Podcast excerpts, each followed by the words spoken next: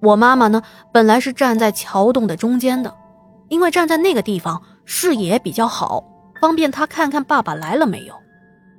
而当时啊，我是突然拉起了妈妈的手，扯着她跟她说：“妈，你往边上站一站，你站到中间，挡着别人的路了。”我妈当场吓了一跳，她马上就反应过来了。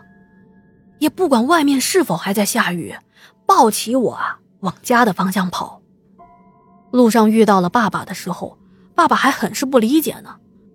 他问妈妈：“为什么不在原地等他呢？抱着小孩跑回家，小孩要是淋雨感冒了，那怎么办呢？”我妈妈就把刚刚发生的事情跟他说了。因为从妈妈的角度呢，她当时只看到我和他，只有我们两个人在桥洞那里躲雨。也是从这开始，我爸爸妈妈呀，逐渐的知道我有阴阳眼这件事情。在前面的故事啊，我也说到啊，自从我上学开始，我就逐渐的看不到这些东西了。但是在初一的下学期的一天呢，那天晚自习下课，我啊没有回宿舍睡觉，就跟着一群同学去上网。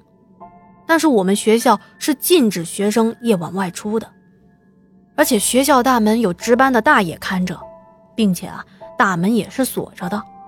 我们都是悄悄的翻学校的围墙出去的，顺带着团队协作，把自行车也偷偷的运出去了。我记得我第一次翻墙的时候挺紧张的，后来发现学校管的比较松，以前学校也没有监控。不查宿舍的话，根本没法发现我们已经溜出去了。就是运这个自行车的时候费点劲儿。虽说上了初中，身高也长了不少，可再怎么高也没有学校的围墙高啊。但是，一想到网吧的《梦幻西游》，哎，当时特别流行这个游戏，哎呀，这些翻墙困难怎么运自行车，这都不是事儿。有什么困难也要想办法解决。按理说啊，一个人抬起一辆自行车，这不是什么难事。可是要把自行车举过头顶，并且送到外墙去，哎，这可就得讲究方式方法了。怎么翻的墙，这不是重点，重点是我们出来之后遇到的事情。从村里的学校到镇上的网吧，骑自行车大概需要二十分钟的时间。镇子挺大的，有五六家网吧呢。每一家我们都去过，所以我们知道啊，网吧包夜的时间是不同的，有的是从晚上的九点到早上的五点，也有到五点半的。我们常去的那家是五点半的，不过当我们去到那家，发现已经很多人了，只能是分散开来，分别在不同的网吧上网。也就是说，我和另外一名同学去的那一家是五点下的机。这通宵了一个晚上，到了早上下机的时间，我和这个同学呢，没有等五点半下机的那班同学们，因为如果等他们的话，还得再等半小时嘛。我们不如就先回去了。结果在回去的路上，我就遇到了这件诡异的事儿。出了我们镇子呢，有一座桥。这座桥可不太平啊。因为桥的两头都是四岔路口，经常发生车祸，比如泥头车撞摩托车，小轿车撞自行车什么的。每次过桥啊，我都是胆战心惊、小心翼翼的。那会儿啊，也没有什么交警来指挥交通，也没什么红绿灯，但是我啊，严格的遵守一停二看三通过。这天也是一样的，再加上。大早上，太阳还没有完全的出来，路上有一些昏暗，再加上我通宵了一个晚上了，整个脑袋昏昏沉沉的，一心想着在宿管查房前赶紧回到宿舍去。我和那哥们儿并行的骑着车，骑着骑着，前面却越来越黑，就好像天一下子就暗下来了。我心想，这不应该啊，这不是应该天越来越亮才是吗？紧接着，我就什么都不知道了。等我醒过来，一睁眼，啊，我怎么连人带车的倒在了一片麦地里呢？这片麦地啊，就在我们学校的正前方，而我周围呢，也有十几个坟墓。我的同学不知道去哪儿了。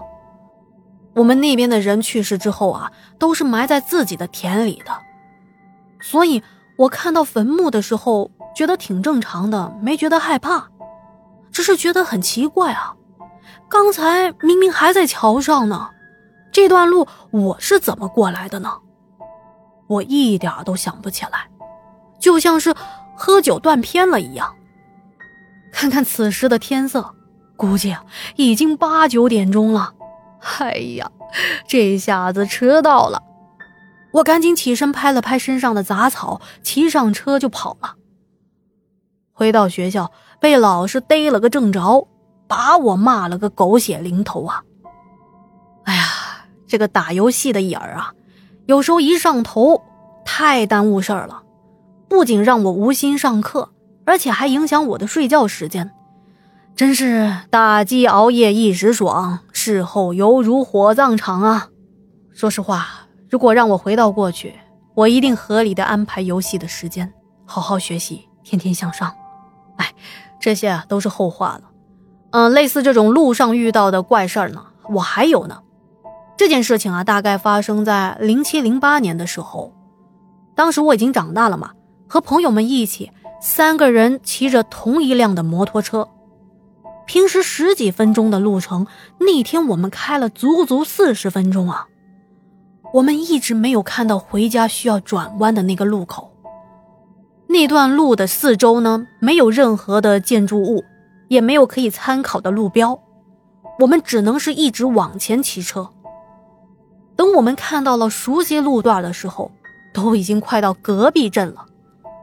我朋友说这是鬼打墙。可是啊，我觉得叫鬼遮眼更为贴切一些。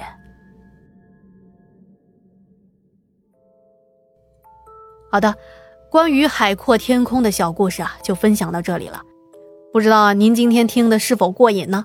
那话说回来啊，如果您个人有奇异的经历，或者您的身边啊这些亲朋好友说起了您觉得很不错的奇闻怪事，欢迎投稿给我。那么收听完节目，如果觉得天下故事讲的还不错，别忘了点赞、留言、转发、打 call。那今天的节目啊就到这里了，感谢您的收听和陪伴，我们明晚见，祝您好梦，晚安。